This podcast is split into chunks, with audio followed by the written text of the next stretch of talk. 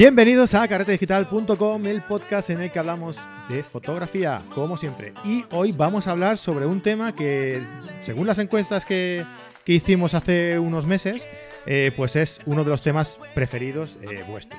Y es sobre composición. Eh, tenemos al otro lado a nuestro colaborador habitual cuando hablamos de, de composición, que es Fran Nieto. Hola Fran, ¿qué tal estás? Hola, muy bien. Aquí, pasando un día más con vos- todos vosotros. Muchas gracias por estar ahí escuchándonos un día más. Genial, genial. Y nosotros encantados de que estés aquí con nosotros, ya lo sabes, ¿eh? Muy bien, pues hoy, además de hablar sobre composición eh, con Fran Nieto, eh, vamos a hablar de algo que yo sé que le encanta a Fran eh, y es sobre una incorporación que vamos a hacer a la, a la plataforma de cursos online de carretedigital.com, que es el curso de composición eh, impartido por Fran Nieto. Entonces, eh, vamos a ir incorporándolo una clase cada semana, como hemos hecho con, todos los cursos que tenemos en la plataforma. Y ya sabéis que si queréis ir siguiéndolo, pues os podéis suscribir por 10 euros al mes. Eh, incluso te puede salir más barato si te suscribes de forma semestral o más barato aún, dos meses te puedes ahorrar si lo haces de forma anual. Lo vamos a ir incorporando cada semana y nada, cuando acabemos de, ir incorporándolo eh, clase a clase, pues eh, tendréis a vuestra disposición ese curso, si estáis suscritos, y todos los demás, entre ellos también uno de macro que tenemos ya de, de hace un tiempo de, de Fran Nieto también. Pero bueno, dicho esto, hoy lo que vamos a hablar, vamos a... Digamos que vamos a hacer una especie de resumen, ¿no? Porque ya llevamos unos cuantos programas con Fran en el que hablamos pues sobre, eh, sobre cosas concretas de la, de la composición. Y hoy vamos a hablar pues sobre cinco eh, claves concretas sobre la composición en la, en la fotografía, ¿no? Y bueno, pues para eso, pues, la mejor eh, referencia que tenemos es Fran, para que nos eh, comente eso. Y nada, ¿tú cuáles eh, crees que son esas, esas cinco claves, Fran? ¿Por cuál podríamos empezar? Pues vamos a empezar por la que creo que es la más importante de todas. Coged bolígrafo. Venga, yo estoy aquí esperando. Vamos. Creo que la más importante es estudia que nadie nace aprendido. Hay una cierta tendencia a creer que hay grandes recetas mágicas, que es lo que me propusiste en este, en este podcast de hoy. Cinco recetas mágicas para saber composición. Para que la gente, en cuanto no- acabe de escucharlo, ya sepa hacer composición y ya salga y No haga es, unas fotos extraordinarias. Eso no, eso no existe, olvidaos. Lo buscamos todos. Yo lo busqué cuando empecé a editar fotografías. No, yo lo que quiero es tocar las cuatro cosas y que mi foto salga como lo que estoy viendo. No, no existe. En cualquier parte del conocimiento humano hay que estudiar. Da igual cual sea. No nacemos con unos ciertos dones. Es cierto que hay algunas personas que componen de forma instintiva, de una forma impecable, y, y es un don que tienen. Yo lo veo mucho en algunas personas que, hombre, mira tú, que cómo equilibra esto con lo otro, cómo hace esto, y mira que cómo tuvo en cuenta esto otro. Pero la mayor parte de los humanos necesitamos estudiar. Hay que agarrarse a un libro, hay que agarrarse a otro libro, hay que agarrarse a otro libro, hay que hacer un curso, hay que mirar en YouTube, hay que mirar en muchos sitios. Pero eh, además, eh, el estudio no quiere decir que si estamos dedicándonos a la composición tengamos que centrarnos únicamente en ese tema. Hay un refrán en inglés que dice que hay que rascarse de vez en cuando donde no te pica. Ellos lo dicen más bonito, pero bueno, la traducción es esa.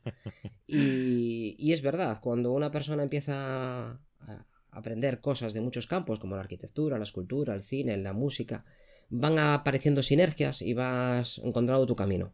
Así que lo primero es que de las cinco reglas que vamos a ver hoy no os creáis nada.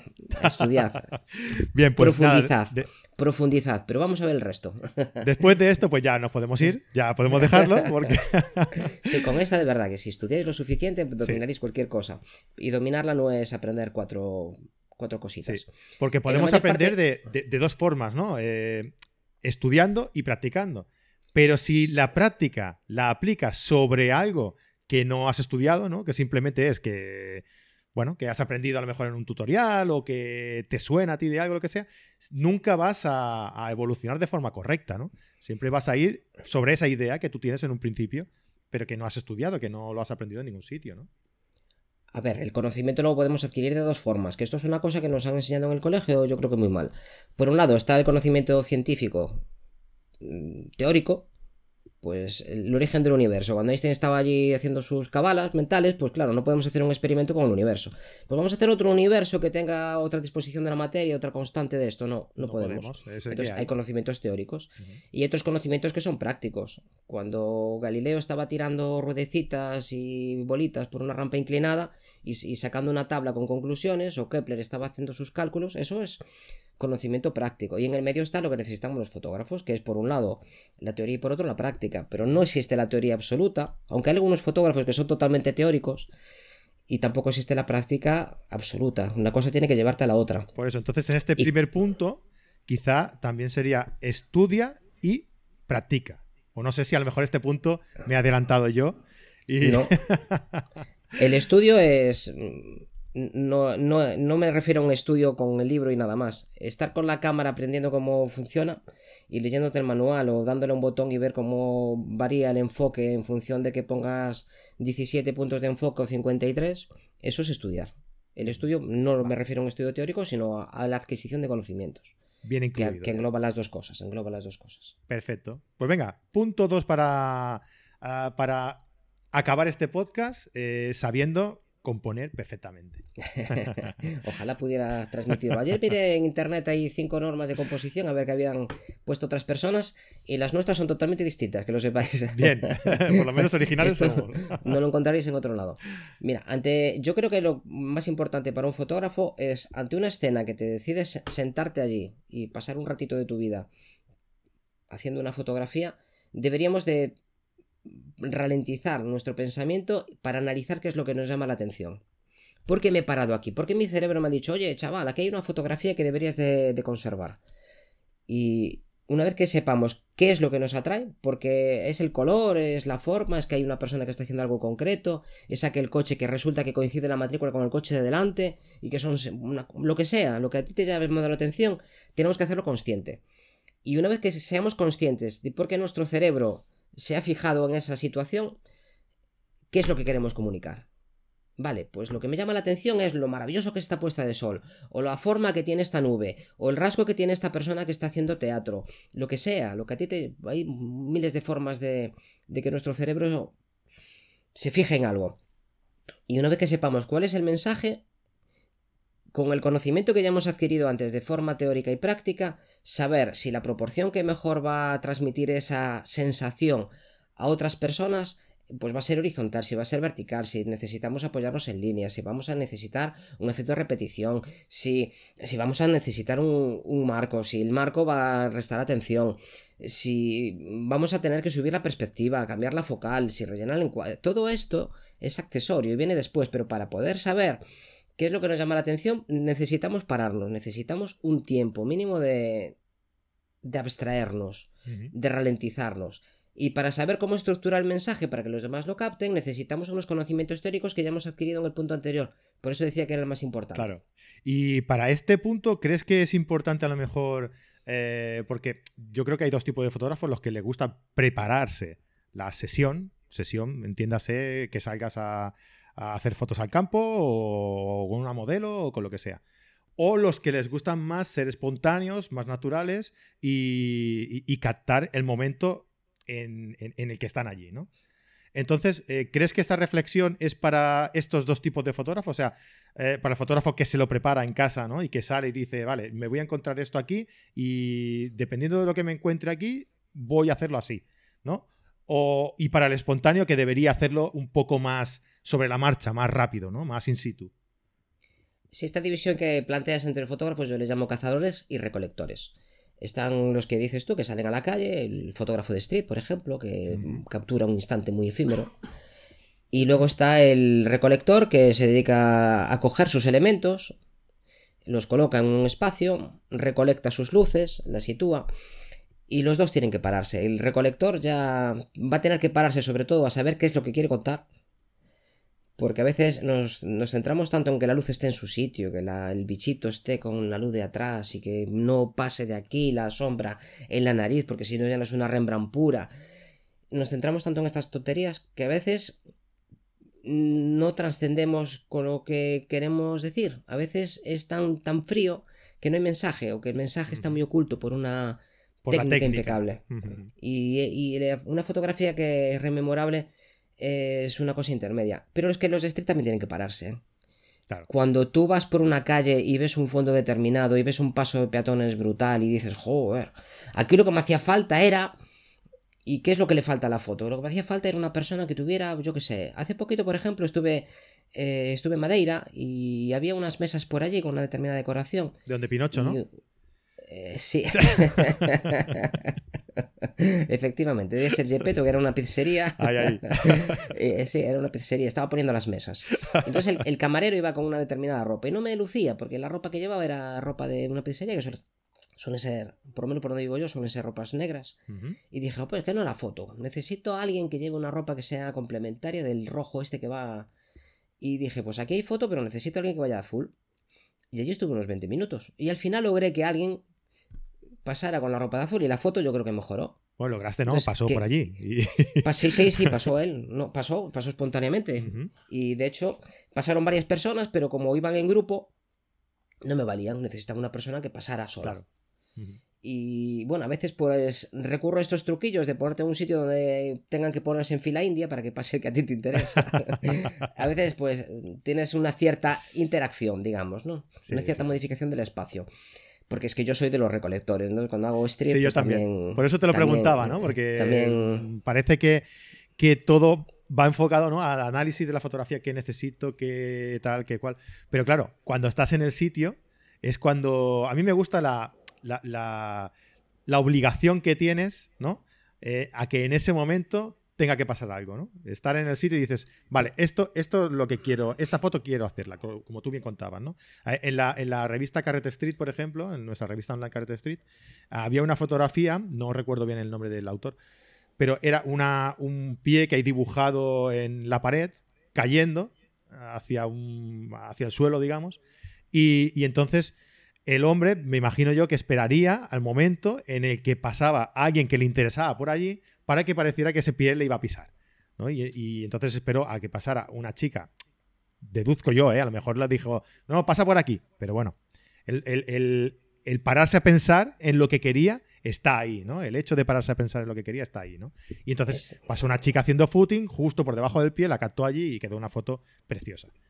Sí, esto estamos enlazando los dos puntos anteriores, ¿te das cuenta? Van Sí. en orden. Este, El estudiar hay algo que le llama la atención. todo, Ah, qué claro. pie. Y luego está el mensaje. Ah, el pie que pisa a alguien. Ah, qué buena idea he tenido. Oh, pues, una idea fabulosa. Y, y dices, pues ¿esto cómo lo refuerzo? Pues con el estudio. ¿Con qué focal voy a conseguir que esta sensación de que la persona está siendo aplastada?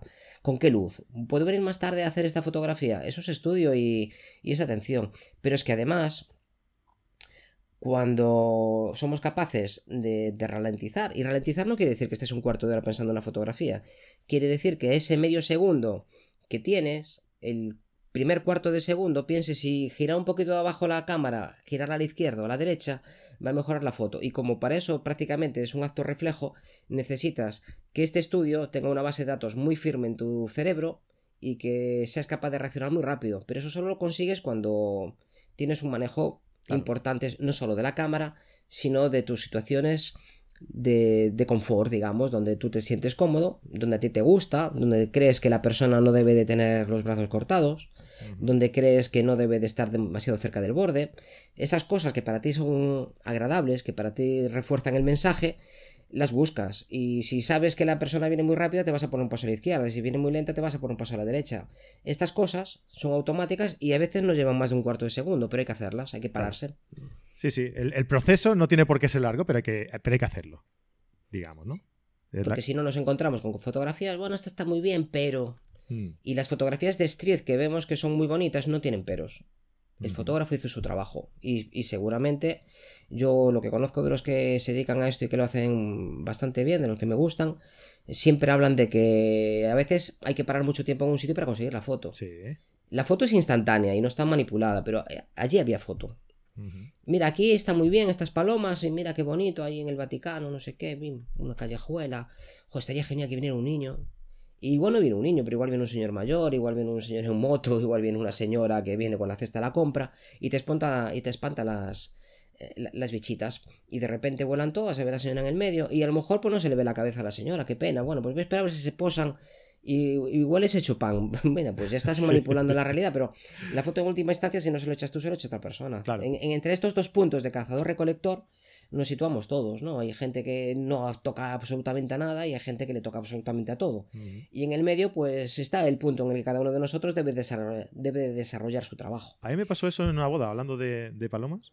Eh, estaba haciendo las fotos en la puerta de la iglesia a los novios y, vi que había un montón de palomas y, que en una de estas pues escuchaban un ruido y salieron todas volando.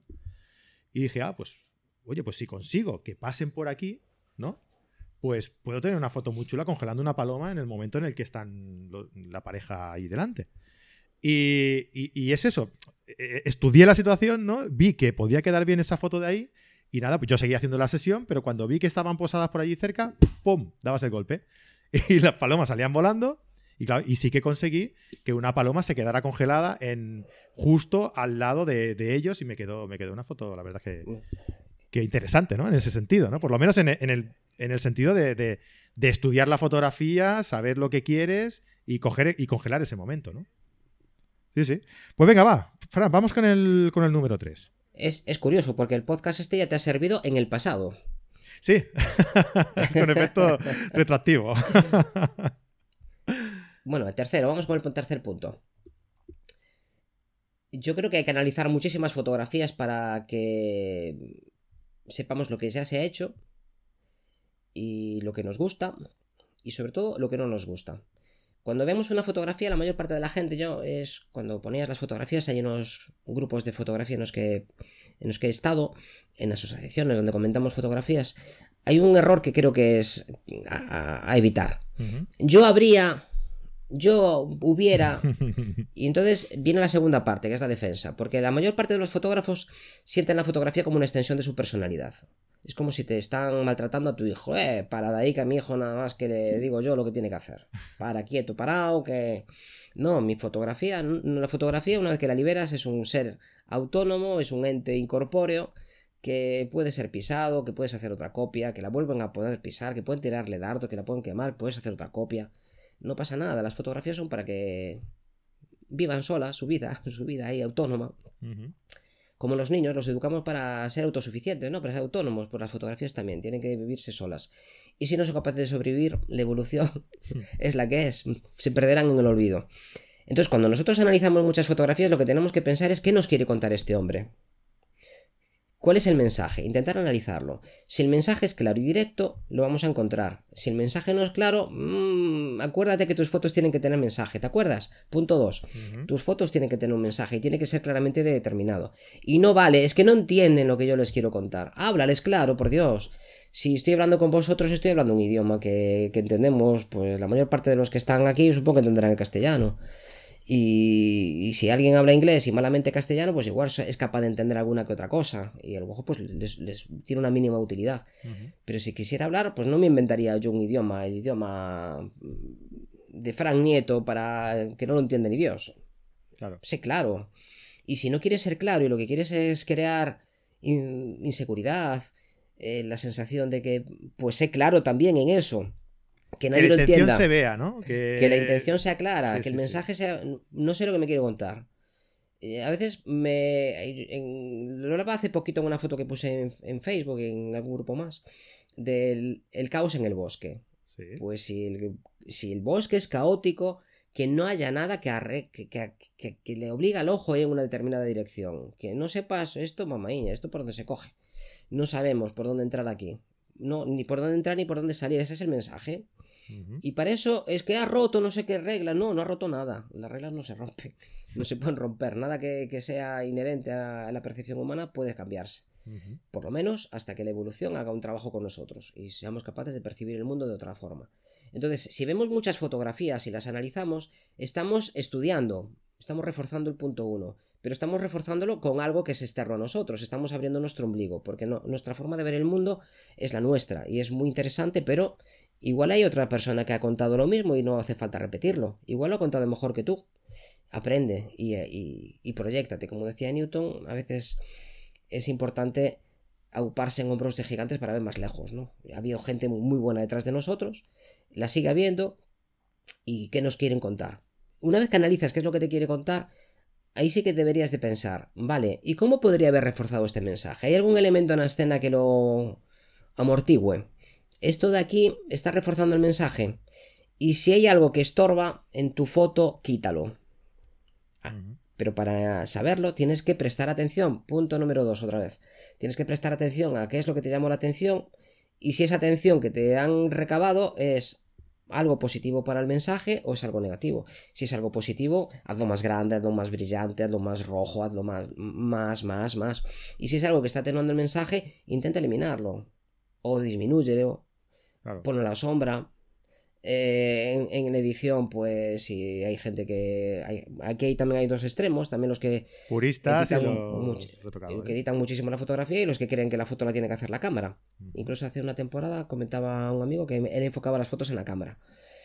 Y mm, bueno, pues es una opción. Él hacía su RAWs y a través de los parámetros de enfoque de la cámara, pues tenía, bueno, pues usar un ordenador pequeñito. Hay gente que usa un ordenador más grande. Pero bueno, el proceso es el mismo. En el medio. También es una forma de dar, de dar tu mensaje, ¿no? O sea, si tú crees que tu mensaje lo puedes transmitir eh, o lo debes transmitir sin ningún tipo de artefacto que pueda eh, distraerte, o no, que no distraerte, sino que pueda interferir en tu mensaje, pues mm, es un mensaje tuyo como purista. Y si tú necesitas reforzarlo de alguna forma en el retoque, pues es otra forma también, otra vía de, de hacer llegar ese mensaje. Efectivamente. La forma en la que hacemos las fotografías y los medios que utilizamos también forman parte, por eso hay que estudiar también cómo se comportan ciertas emulsiones, cómo se comportan ciertas cámaras. Eso es estudio.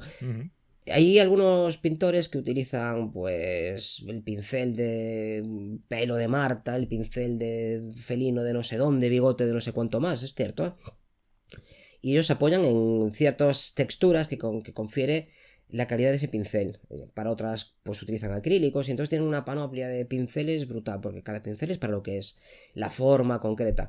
Hace una temporada vi un vídeo en YouTube de, de un hombre que lo está petando y que hace unos cuadros maravillosos utilizando, estamos en audiencia sin infantil, y utilizaba el, pene, utilizaba allí la picha para hacer cuadros. Bueno, pues la gente compraba los cuadros porque era un señor que utilizaba sus genitales para pintarlo pues tenía su. Ah, lo pintaba con sus genitales. Sí, sí, sí, con la picha. Ah, ah, Utilizaba el pene, embadurnaba allí en, acrílicos y, hombre, no sé eso a largo plazo qué efectos tendrá lo que te iba a decir. su descendencia. Eso no lo sé, es un riesgo que corre, como, pues como muchos pintores tuvieron problemas con el plomo, pues como Goya, que acabó intoxicado, ¿no? O como el plomo que se utilizaba en el vino eh, durante una buena parte de, la vida, hasta que se prohibió en la gasolina hace muy poquito tiempo. el mensaje es lo importante, lo importante es el mensaje. Y a veces, cómo se hace la foto forma parte del mensaje.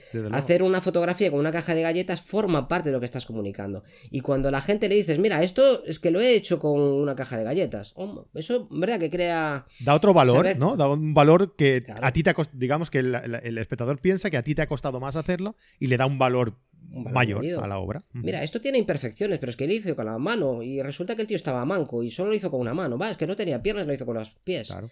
Claro. O en el caso del pintor este, ¿no? Es que lo ha hecho con la punta. Bueno, lo, eso, ¿no? Punta del. claro, es que es verdad. Yo no le valor a eso, pero. Que toda la, Espero que todo el trabajo paternal lo tenga ya hecho.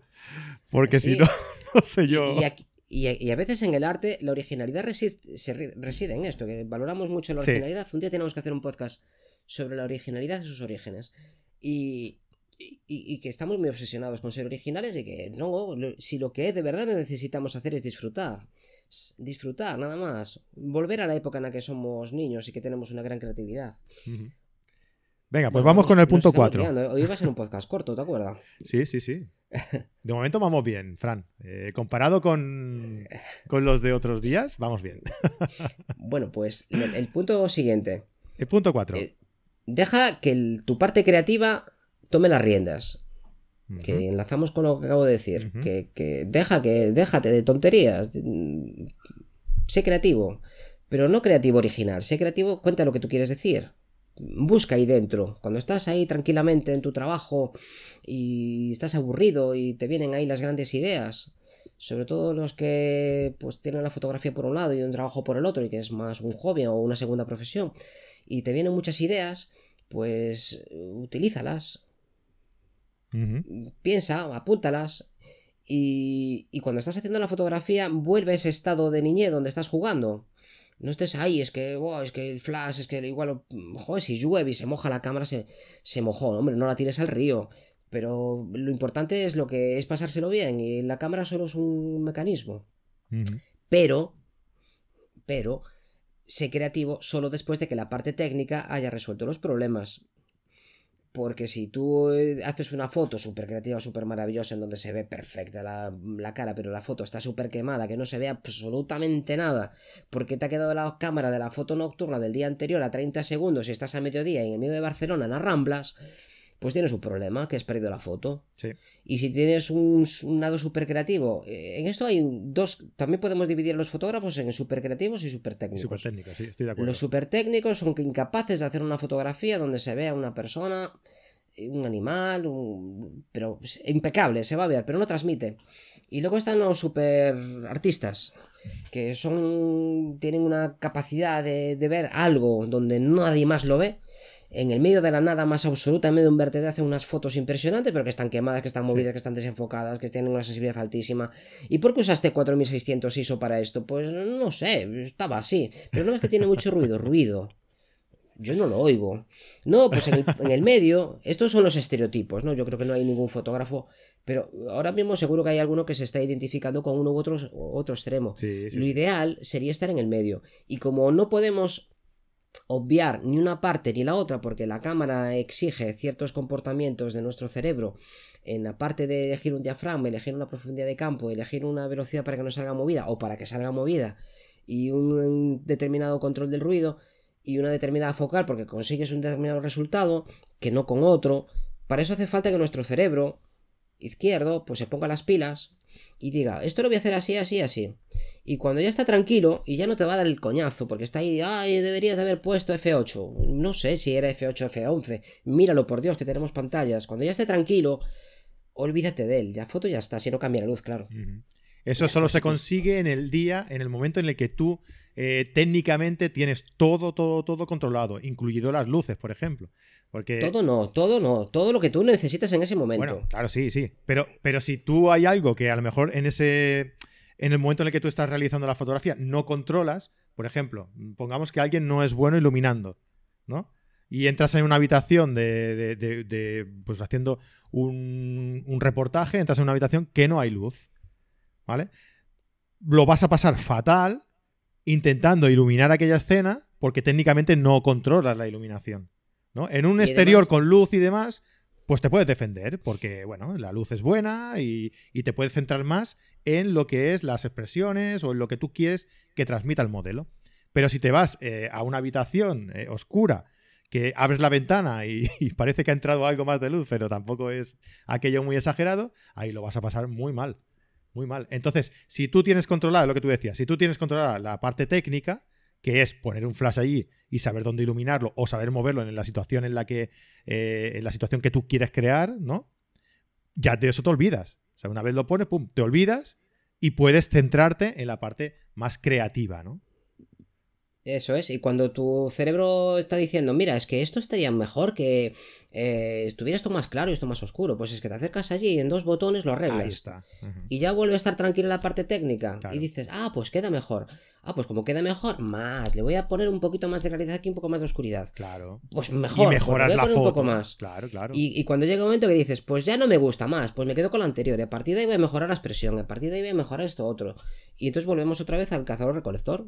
Cada uno, pues eh, para algunos ya no habrá una segunda foto porque ya está, pero si no hay esa segunda foto, tienes que saber que tu cámara en automático responde de una determinada forma, que si el fondo es muy oscuro responde de otra, que si el fondo es muy claro responde de otra, y has tenido que programar tu cámara de una determinada forma. Y si no lo has hecho, has tenido que saber salvar esa fotografía con unos medios técnicos en una edición. Eso es estudio. Volvemos al punto uno. Estudiar. Volvemos al punto 1, no salimos, no llegamos al 5. Que va, venga, va. si, si- si no, si no tienes un estudio y una base sólida, Sí, está claro. es muy difícil avanzar, pero tampoco debemos obsesionarnos en tener que saberlo todo, porque si no nos quedamos en ese fotógrafo técnico que nunca hace fotos. A medida que vamos necesitando y detectando problemas que nuestro lado creativo detecta, pues esto no lo sé hacer. YouTube, Eh, mm, si hay mil sitios donde encontrar información ahora. Cuando empecé yo en la fotografía con 14 años, eh, libros en inglés. Yo tenía libros en inglés y el inglés siempre se me dio muy mal. Lo único que, de lo que me alegré cuando acabé selectivo es que nunca más iba a necesitar decir nada en inglés. Qué, equivocado estaba. sí, ¿eh? lo que te iba a decir, qué equivocado estabas. Y ahora hablando en inglés en el trabajo y un montón de sitios. Y mal, mal, ¿eh? Mal. Bueno, nunca hablaré bien inglés. De supervivencia, ¿no? Y cuando voy al extranjero, pues si quiero comer algo es en inglés también. Entonces hace falta que nuestra parte creativa salga ahí pero no con una falsa originalidad de voy a hacer algo diferente. No, si no necesitamos hacer nada que no haya hecho nadie en el mundo. Que si has leído con atención el punto anterior de analizar muchas fotografías, ya, habrás, ya te habrás dado cuenta que los temas y las formas de enfocar las cosas seguramente ya están todos hechos.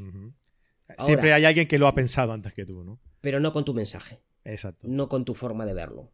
Pero los grandes grupos y las grandes formas de iluminar, a ver, si yo. Hay 360 grados donde ponen una luz. Y yo creo que todos han sido probados.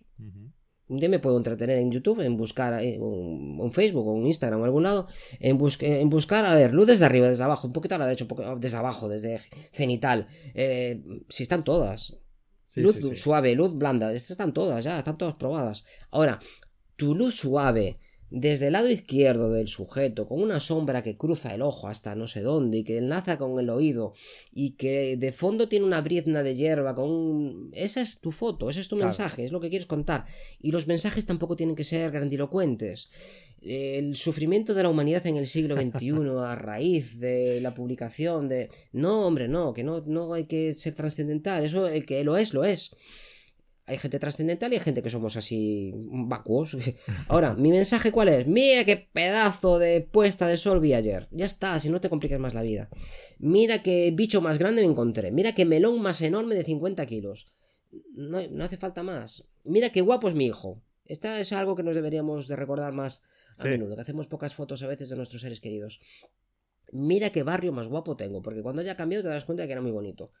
Son las grandes fotos que tenemos que hacer. El resto el que sea imaginativo, suerte que tiene. Claro. Y, saber potenciar ese mensaje a través de la, de la técnica, pero, pero a nuestra manera, ¿no? Como Desde tu punto de vista. Y, y, haz tus fotos, pero si lo importante. Eh, el punto uno no, me, me, equivoqué con él. ¿Podemos, ¿Podemos volver a empezar?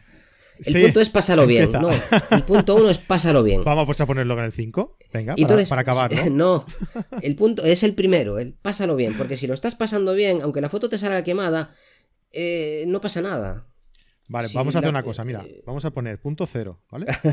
punto cero. Punto cero, pasarlo punto bien. Cero. Venga, pasarlo bien. Si lo estás pasando bien, el resto carece de importancia. Porque es verdad, yo ahora, que estamos hablando, hay gente que no tiene ni idea de técnica, que no, que no tiene ni idea de nada y se lo pasa genial. Lo ves con una sonrisa en la cara cuando está fotografiando. Bueno, de hecho, es cuando, cuando empezamos a hacer fotografía. Yo, a ver, tú igual no te acuerdas porque ya hace más, más tiempo que Eh, que soy joven, eh, que soy joven.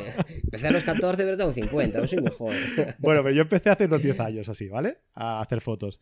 Yo me acuerdo levantarme a, la hora que fuera ah, y traerme una fotografía a contraluz de un amanecer y ser el tío más feliz del mundo. Porque me había traído pues una fotografía a contraluz del amanecer. Claro, ya ves tú, pues eso es lo más fácil que hay. Pero hostia, la satisfacción de habértelo pasado bien, de haberte levantado pronto, de haberte traído una fotografía que te gusta, de haber almorzado, ¿no? De haber ido, almorzado, disfrutar de la compañía, el cosquilleo, ¿no? De, ese de a, ver, qué sale. Todo eso, todo el conjunto, ¿eh? es lo que tú dices, ¿no? El punto cero, pasarlo bien. Y, ahí es cuando mejor lo pasabas y llega un momento que dices, oh, pues esto me lo estoy pasando muy bien, es genial, pero aquí tengo un problema. Pues ya pasas al punto uno, necesitas estudiar. Pero lo más importante es, y si estás en ese punto cero, eh, la creatividad sale porque te lo estás pasando bien y fluye.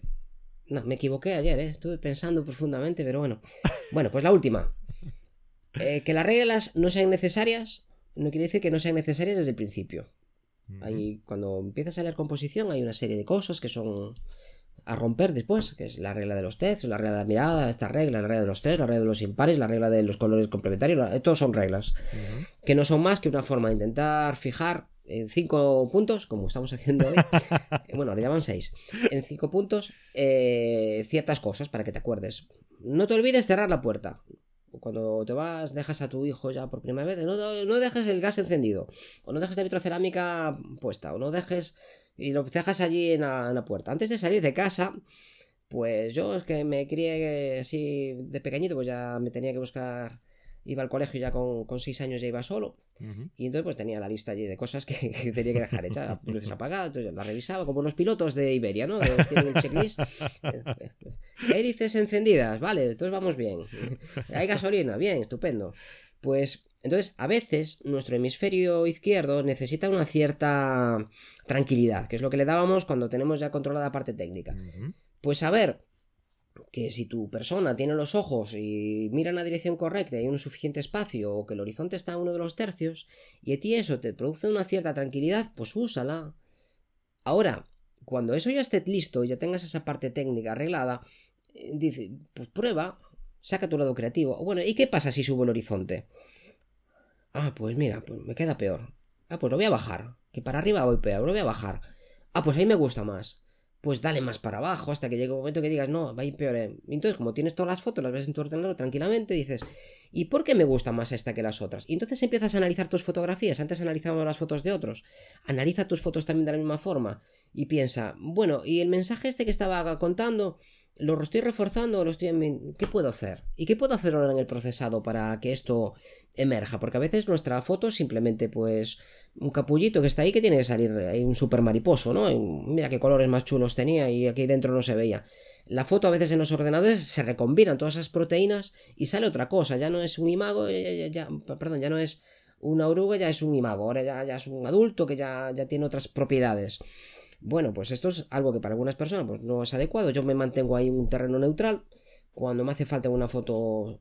Para mí lo importante es el mensaje. No sé si lo habéis notado ya. Para mí lo importante es el mensaje. Si el mensaje necesita una edición brutal de dos horas, pues mm, me plantearé si es lo que quiero decir. Yo de dos horas delante de una foto no estoy. Porque no es mi mensaje. O sea, no tengo nada que contar que necesite dos horas de edición. Pero si tengo que estar, pues, un día de locura, pues 5 o 6 minutos editando una foto, pues los estoy.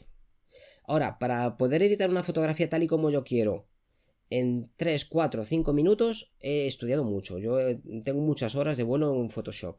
Y sé exactamente lo que quiero, porque sé cuáles son los puntos flacos de esa foto cuando la estoy haciendo. Y digo, jo, aquí esta sombra de aquí no me gusta, voy a tener que aclarar después y oscurecer esta zona porque es que se me va la atención para aquí. Eso es porque mi base de datos es muy grande, ya sé lo que quiero y mañana lo sabré mejor y pasado lo sabré mejor. Y dentro de un año espero saberlo mejor todavía. Porque el punto número uno no se acaba nunca. Siempre estamos aprendiendo. Siempre tenemos que tener esta necesidad de aprender. Y tenemos esta necesidad también de ser niños. Y mientras las juntemos y nos lo pasemos bien, de verdad que nos va a ir bien. Y no os agobiáis nunca. Si la foto no sale, es porque no tenía que salir. No estabais preparados para hacerla. Mañana saldrá. Si no, mañana qué vais a hacer. Claro.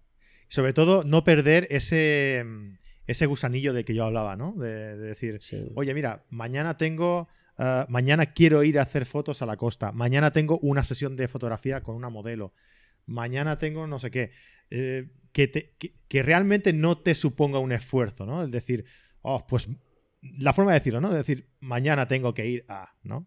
O, decir, mañana tengo que ir a, ¿no? O sea, ese gusanillo no perderlo nunca, esas ganas, esa, e, esa ilusión, el día que no tengas esa ilusión, entonces a lo mejor o estás haciendo una temática fotográfica que no te gusta o hay algo que estamos haciendo mal, ¿no? Si hace una temporada una charla de unos fotógrafos nocturnos a los que asistí y estuve todo el rato quejándose, es que hacía frío, es que hay que ir lejos, es que, es que, es que todo un problema. Y yo cuando acabé la primera pregunta que les hice, pero si os agobiáis tanto haciendo fotos nocturnas, ¿a qué vais? Porque yo tengo pasado frío, yo hice escalada deportiva durante tiempo, hice escalada en hielo, y frío es una cosa que sé lo que es el frío, de verdad. ¿eh? Pero el día que el frío no me lo. que haga frío no quiere decir que no te lo estés pasando bien. Yo eh, estoy allí como un gilipollas mirando para la cámara esos 30 minutos de exposición haciendo una media circumpolar. Y bueno, voy abrigado, me llevo un polimífero, me llevo mis guantes, me llevo una serie de historias. Durante una temporada estuve recopilando eh, material de, de, las Fuerzas Armadas de países extranjeros, de, de bueno, de de cuerpos de élite de, nieve. En Polonia, digo, en Polonia un cuerpo de élite eh, en Canadá. Los guantes que tengo es de la expedición inglesa de la Antártida. Y, joder, que abrigan a Dios. Entonces, frío se puede arreglar. Ahora, con esos guantes no puedo hacer fotos. Porque son mitones y es imposible. Entonces cuando me saco está frío de cuidado el trípode.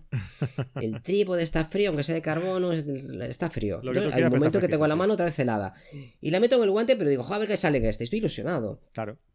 Yo ahora llevo una temporada que no hago fotos, la verdad. Estuvimos de vacaciones y me vine y en verano yo suelo hacer muy pocas fotos. Una época así un poco, un poco tristona para mí. No, no hay... Y como ahora tampoco hago tanto macro como antes, pues Estuve dos meses que hice poquita cosa. y... Pero ahora ya viene época chula. Yo estoy esperando que venga el otoño. Ya tengo ahí, estoy preparando los viajes. Los colores del otoño, sí, sí, sí, sí. Ah, estoy haciendo mis cosas de macro en casa también, que estoy haciendo una serie de, de, sobre algunos objetos cotidianos y me lo paso pipa y hoy por la tarde haré alguna foto, mañana estoy ilusionado. El día que no estemos ilusionados no hagas fotos, no te fuerces tampoco, pásalo bien. Si lo pasas bien, el resto viene dado, porque te va a obligar a, seguir avanzando. Además, lo bonito de la, fotografía es que cuando tú con el tiempo la ves, ¿no? Recuerdas las experiencias vividas ese día, en ese momento. Eh, y una de las experiencias puede ser el frío. A mí me ha pasado muchas veces, ¿no? Es decir, oye, fíjate el frío que hacía cuando hicimos esta foto y el mérito, lo que hablamos antes del mérito, ¿no? Del, hombre que hacía los cuadros con la punta. Eh, Se te quedó, ¿eh? sí, sí, sí, me, ha encantado. fíjate eh, el mérito que tiene esta fotografía que me ha salido eh, incluso el día aquel que hacía no sé cuántos grados bajo cero y, y fíjate lo que logré hacer, ¿no? Ese día. Y es, también algo bonito, ¿no? Es, buscarle también un poco eh, la, parte más metafísica, ¿no? A, la, fotografía, ¿no? La parte más de recuerdos, la parte más eh, emocional, ¿no? Yo creo que es, es muy importante, como tú bien decías, que hay que buscar el mensaje en la composición, eh, pues que ese mensaje te evoque a esas épocas, ¿no? Y, por lo menos te, te, dé ese recuerdo que, que, la verdad es que es una de las Ah, de los valores añadidos más importantes de la, de la fotografía. Pues sí. Y bueno, a veces eh, la dificultad que tiene una foto nos hace mm, verla distinta. Con el tiempo eso se va atenuando, la sensación de frío se va atenuando y nos hace ser más imparciales, porque para valorar nuestras fotografías tenemos que mantener una cierta distancia emotiva. Pero hombre, que cuando yo le enseño una foto a alguien que estabas allí a 14, 16 bajo cero, pues siempre sale el tema. Claro. Estamos a 16 bajo cero. Es un añadido, es un plus añadido. Es como si conduces, pues mira, que me rompió la palanca de cambios y me viene desde primera, desde Madrid. Ojo, esto es maravilloso, ¿no? Una auténtica locura, pero por otro lado, pues mira, tiene su gracia. O, me quedé sin frenos con el patinete y bajemos por aquí, ¿eh? me quedé por el medio. Sí, esta sensación de comunicar información es inherente a la fotografía. y lo decíamos antes con el álbum de familia que lo estamos perdiendo. Antes todo el mundo tenía su mm. álbum de familia desde que nació, tenías ahí tus recortes que te iba a poner tu, madre, o tu padre, o tu tío, o tu, quien fuera, hacia el que hacía las fotos. Siempre había un fotógrafo en la familia, ¿verdad? Sí. Ahora ya tenemos muchos fotógrafos en la familia, pero hay pocos álbumes de familia. Y al final el que acaba ocupando la, posición es el frigorífico, que de vez en cuando ponemos una foto, pero hay una foto, hay dos o hay cuatro. Un álbum de familia es algo importante, de lo que te ha pasado en tu, en tu parte histórica. Bueno, deberíamos hacerlo... Está dentro del móvil ahora, ¿no? Estos álbumes pero no es un no tienes la simultaneidad de, de poder ver una fotografía lo de otra que sean importantes. Sí, exacto. En un que cuenten una historia, todas las fotos intermedias. Historia. Pues todas las fotos intermedias que carecen de importancia. Pasas vas con el dedo y cuando enseñas la otra ya pasas otra vez. No, esta abstracción de un medio físico o un álbum de. Podrías hacer un álbum en el móvil o, en tu, donde quieras, pero que tengan una cierta coherencia, una cierta estética y que cuenten algo. Mensaje, mensaje, mensaje, mensaje, mensaje. Oye, hemos repetido muchas veces esa palabra. Sí, sí, sí, sí. Y no lo has puesto como punto destacado, ¿eh? Ah, sí, lo pusimos Pero bueno, lo, como... lo, vamos, lo vamos hablando escena, todos. Ante una escena analiza lo que te llama la atención y cuál es tu mensaje. Eso lo dijimos en el punto 2. Sí, ¿eh? también es verdad. No tomas notas adecuadamente. Oye, ¿podríamos, ya que estamos pasados de reglas, podemos poner alguna de regalo? Mm, íbamos cinco, ahora son seis, ahora son siete ya. Con la que digas ahora. Venga, va, dila, dila. Bueno, van a ser varias. Venga. Mira, yo a lo largo de todo el tiempo que, he estudiado composición, hay muchas escuelas en esto, pero yo creo que lo importante en la composición son las líneas. Las líneas rectas, las curvas, las verticales, las diagonales, las líneas. Pero no solo las líneas físicas de una cerca o de una farola, sino las líneas visuales. Cómo se mueve nuestro ojo lo que es el flujo de la mirada. Cuando vemos lo que dirige hasta el punto que te interesa. Que, llama la atención, que eso ya lo dijimos antes, que es un poco complementarlo, por eso lo añadimos un poquito así al final. ¿Qué es, lo que, ¿Qué es lo que te llama la atención y cómo se mueve el ojo en esa fotografía? Hay fotografías que te dirigen de, de un lado a otro, que te van llevando como las miguitas de pan del cuento, y hay otras que te dirigen hacia el exterior, que son ida y no vuelta. Hay fotos abiertas, fotos cerradas dentro de la composición. Pero ser conscientes, este trabajo de estudio, de cómo se mueve nuestro ojo dentro de la escena, nos hace pensar cómo se moverá el ojo de la mayor parte de las personas que lo vean. Y ver si este movimiento, si hacia dónde se va la mirada, es lo que nosotros queremos que suceda. Y si no, mm, eh, estudio, ver cómo modificarlo. Y pensar que los colores siempre dicen algo también. En una escena los colores siempre van a decir algo que van a influir en la mirada. Y cuidar muchísimo los fondos. Los fondos pueden estropear cualquier foto. Si tú tienes una caracterización de un personaje de la Edad Media y lo pones con un móvil, ¿verdad que... bueno, el mensaje puede ser otro, ¿eh? ahí el mensaje es otro. El mensaje es, mira cómo hemos cambiado. Pero si tu mensaje es integrar un personaje en Edad Media y caracterizarlo ahí con su arco, con, un oso cavernario allí saliendo de no sé dónde, y ese es un mensaje, pues no lo estropees con el reloj o, con una estela de aviones que pasa por el cielo. O con un molino de viento que se ve al fondo, ¿no? O sea, no, no, es, no, no encaja una cosa, no encaja con la otra. O incluso simplemente por destacar, ¿no? Eh, si tú quieres destacar a la persona, incluir un fondo más neutro para que lo que quieras destacar sea lo que destaque en esa fotografía sea la persona a través del fondo y a través del color, como bien decías, ¿no? El contraste en, en general, ¿no? El contraste entre, entre, sujeto y fondo, que quede claro. En macro esto es algo que, que lo veo en todos los que... Bueno, yo imparto muchos cursos de macro y lo veo en la evolución de los alumnos, que yo sabes que tengo... Con los alumnos siempre suelo tener un, un trato a largo plazo, con muchos de ellos al menos, y veo cómo van cambiando sus fotos. Y esta inquietud que les traslado por el fondo, una vez que lo detectan, de hecho, a veces acaban fotografiando solo el fondo. Y el sujeto del primer plano es algo pequeñito que está allí, pero que lo que están fotografiando los cabrones es el fondo. Y ese punto donde eres capaz de hacer como los japoneses eh, durante buena parte de, lo que fue nuestro medievo, que lo que era lo que hacían era dibujar el fondo y la figura aparecía cuando acababas el fondo, el, concepto de espacio negativo, de que todo lo que no es espacio positivo es espacio negativo y que el espacio negativo sí que influye en la percepción del mensaje, una vez que que entiendes eso, tus fotos mejoran. Y podría dar alguna más, pero es que si no nos pasamos de. No, no, no, Porque si no te veo, te, veo hablando de los neandertales y hoy no hemos dicho nada de ellos, así que lo vamos a dejar aquí. Venga. oye, Fran, oye, pues muchísimas gracias eh, por todos estos puntos que hemos hecho un poquito resumen de todo lo que hemos ido viendo sobre toda tu serie hablando de, composición, ¿no? En el tiempo que llevas aquí con nosotros en, en el podcast. Recordar a la gente que dentro de la página web lo puede ver, dentro del podcast, ahí a la izquierda hay una eh, barra podcast, hay un apartado en el que podéis seguir todos los podcasts por categoría, ¿no? Y hay uno que es especialmente de composición y tenéis todos los podcasts que hemos eh, tratado de composición con, con, Fran. Y, y, nada más, pues eh, aparte de eso, recordaos que eso, que tenéis la opción de poder seguir el curso de, Fran en, de composición dentro de, nuestro, nuestra plataforma de, cursos, que podéis también comprar su libro, que eso no lo decimos nunca, pero está ahí. Y ¿Cómo, cómo va la venta de, los libros, Fran? Pues va bien, por ahora llevamos, llevamos bien, sí, llevamos dos ediciones y bien. contento y además los comentarios son muy positivos y si alguien quiere uno, yo no lo digo porque lo de vender cosas mías se me da muy mal, pero si alguien quiere uno, estaré encantado de dedicárselo y enviárselo a precio de, como son amigos del podcast, a precio de librería. Y en, en, los tutoriales que he preparado, he procurado complementar este libro precisamente, porque hay cosas que no se pueden explicar con palabras. hay, hay, cosas que no se pueden explicar con imágenes y hay cosas que no se pueden explicar con palabras. Tienen, tienen narrativas diferentes. Los que hacemos vídeos y hacemos fotografías sabemos que no se cuenta lo mismo de una forma que de otra. Tú en un vídeo puedes tener una imagen de un arroyo que no cuenta nada. Haces una foto, es una mierda. y haces una foto de una tontería y es maravilloso. Haces un vídeo, es una mierda. es verdad. Y entonces, al final, en los tutoriales lo que he intentado es complementar aquellas partes que no se pueden trasladar por como estamos haciendo ahora. He creado una sección que es foto a foto donde voy montando una foto y a partir de ciertos elementos, digo, pues esto, ¿qué os parece si lo cambiamos? Entonces vamos cambiando elementos y vamos viendo cómo va cambiando la foto.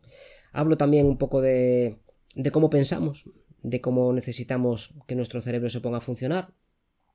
Hablamos también de las normas de composición antiguas, de, de los sistemas de, de, fijación como la espiral áurea, Hago un repaso muy profundo de un cuadro que me gusta mucho, que es el de las meninas, que recuerdo cuando lo vi con 14 años que quedé fascinado por él. Nunca supe por qué hasta que me puse a analizarlo y descubrí que está basado fundamentalmente en espirales áureas.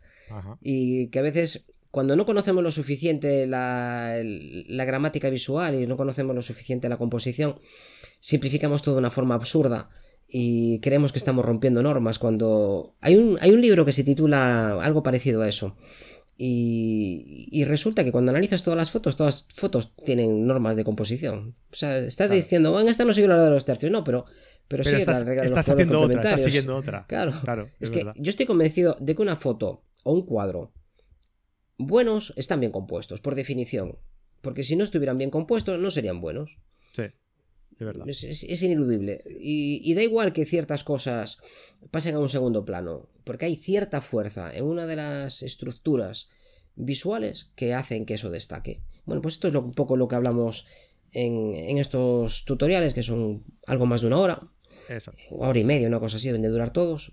Así en pequeñas píldoras. En total, sí en pequeñas píldoras para que las podáis ver cómodamente. Hay muchos gráficos, mucha información visual y como el vídeo nos permite ir evolucionando y bueno, algunos solo salgo yo hablando, parece que eso ya son más aburridos, podéis escuchar nada más que para verme a mí no hace falta ver mucha cosa. Y yo creo que la gente que ha leído el libro y, y ha visto los tutoriales, me ha pasado también con el de Macro que hizo lo mismo y dice que no saben qué le gusta más, si una cosa o la otra. Oye, ¿por qué no hacemos una cosa? Vamos, vamos a sortear un, libro entre los, entre los oyentes. ¿Vale? Venga. Un, libro firmado y dedicado por Fran. ¿Vale? Venga, va. Pues luego, luego, ya decimos cómo. Luego ya pondremos en las notas del programa, si cuando, cuando escuchéis el podcast, id a la página web, mirad las notas del programa y ahí ponemos cómo lo, cómo lo sorteamos. Va, que esto ha salido así un poco un poco de, de, fotógrafo recolector, como decíamos antes. Pepito, apúntate, que seguro que te toca a ti. que tengo yo aquí en mano. Encantado de mandar un libro a, Genial. aquellos que, que se apunten. Tú dirás lo que, Sí, no, ya, ya, te digo, ya lo ponemos en la, en la nota del programa, del, programa y ya decimos cómo, cómo lo hacemos. no os preocupéis que no, no vamos a pedir una tesis doctoral, ni mucho menos. No, no, no. Una, una, foto bien compuesta igual pedimos. Ay, caray, eso ahí ya, me, ya nos comprometes. ¿eh? Muy bien, Fran. Oye, pues nada, vamos a dejarlo ya aquí, ¿vale? No, en vez de eso podemos pedir una foto en la que se lo haya pasado bien y que nos cuente por qué. ¿Qué te parece? Punto cero, es el más importante. Me parece una idea genial. Pues... Mira, la foto me salió un churro, pero es que me lo pasé. y me caía el río lo que me reía. Oye, pues me parece una buena idea. Además, luego haremos un podcast explicando todas las anécdotas que nos envíen. ¿Vale? Venga, pues me lo, enviáis a fran.carretedigital.com que nos envíen la foto y una descripción somera o un audio incluso. ¿Qué te parece un audio? Así ya lo montamos directamente. Joder, vas a hacer todo el podcast al final. Las ideas son tuyas todas aquí. Pues eso, enviadme eh, el texto de lo que os pasó, la foto y o un audio explicando lo que os pasó, que siempre un audio es como más, ¿no? Eh, puedes localizar mejor los matices, ¿no? De la, de la persona. Hombre, yo prometo leerlo con esta voz neutra y característica que tengo y lo puedo teatralizar, pero vamos, mejor que lo ponga cada uno de los suyos y... Genial. Y bueno, si se lo pasó bien, estupendo, aunque el resultado haya sido a ver, eh, aquí yo creo que debemos de ser claros y, así ahora que nos escucha poca gente, la mayor parte de los fotógrafos hacemos muy pocas fotos que valgan la pena. La mayor parte de ellas son un churro. Si esto lo hicieran los pintores, sería un escándalo para el consumo de pinceles y de pintores en el planeta. Sería, hacemos muchísimas fotos. Hay gente que hace más, hay gente que hace menos. Yo soy de los que hacen relativamente pocas. Yo tengo. Mi cámara lleva conmigo cuatro años y creo que no le di la vuelta al marcador todavía. Y hay gente que solo hace un año. Mm. Y, pero hacemos muchas fotos que son un churro. Pasa que en general no las enseñamos porque tenemos un poco de vergüenza y entonces no las enseñamos. Lo importante es que cuando ya tienes un cierto conocimiento eres capaz de distinguir las buenas de las malas. Y cuando ya tienes más conocimiento eres capaz de distinguir que hay fotos brillantes que has hecho tú, incluso con pocos conocimientos, pero que la foto es brillante. Y entonces no pasa nada porque nos mandéis fotos malas, no pasa nada. Exacto. Lo importante es que, como hemos visto hoy en el podcast, que tengan mensaje, ¿no? Y si el mensaje lo potenciáis con vuestra historia, ¿no? En teoría se tendríamos que saber por qué, ¿no? Si, si, la foto está bien hecha y tiene mensaje, tendríamos que saber por qué esa foto es buena para vosotros. Pero si lo potenciamos con la historia, pues hombre, la verdad es que gana, gana, gana mucho. a veces es simplemente la compañía, que estabas muy bien con tu pareja, con tus hijos, con, unos amigos y que se ha visto. O, sea, o que hacía un frío de carajo, ¿no? O que hacía un frío de carajo. O porque hacía un frío muy bueno y, te superaste a ti mismo y fuiste capaz de aguantar allí durante una hora más para hacer otra foto. Y dije, pues voy a hacer otra foto porque yo aquí soy soy del norte. Del norte no tenemos ese problema. Esto sois más así. Tenéis más, más problemas cuando hace calor vosotros. ¿Qué va? Aquí los del norte aguantamos lo que haga falta. Venga, Fran, vamos a, 50 grados. vamos a dejarlo de aquí, ¿vale? Y lo dicho, muchas gracias por todo. Y vamos a ver qué tal sale esto del concurso y a ver si nos envían cosas chulas. Y Venga. otro día hacemos otro podcast hablando de todas estas historias, ¿te parece? ¿Vale? Un Que se animen, que creo que puede ser bonito. Muy bien. Venga, muchísimas gracias, Fran. Un abrazo. Un abrazo a todos y a todas. Hasta la siguiente, si es que me invitan otra vez, que con lo que me lío con los tutoriales estos, este iba a durar entre 5 y 7 minutos. Vamos a enlazar este podcast ya con la grabación del, del siguiente, ya verás. Muchas gracias. Y a todos los oyentes, pues nada, eh, ya sabéis cómo podéis participar. eh, un mail a fran.cartedigital.com, nos enviáis la foto, un audio. Mira, el audio lo podéis enviar al 644-888-999. Y así sí es más fácil, lo enviáis por, por WhatsApp si queréis, ¿vale? Con un texto explicando qué significa para vosotros esa foto y, y entráis dentro del sorteo de, de un libro de composición de Fran Nieto. Hasta aquí el programa de hoy. Nos vemos la semana que viene en un nuevo podcast de caretedigital.com. Eh, que tengáis buena semana y que hagáis muchas fotos. Importante. Hasta luego. Adiós.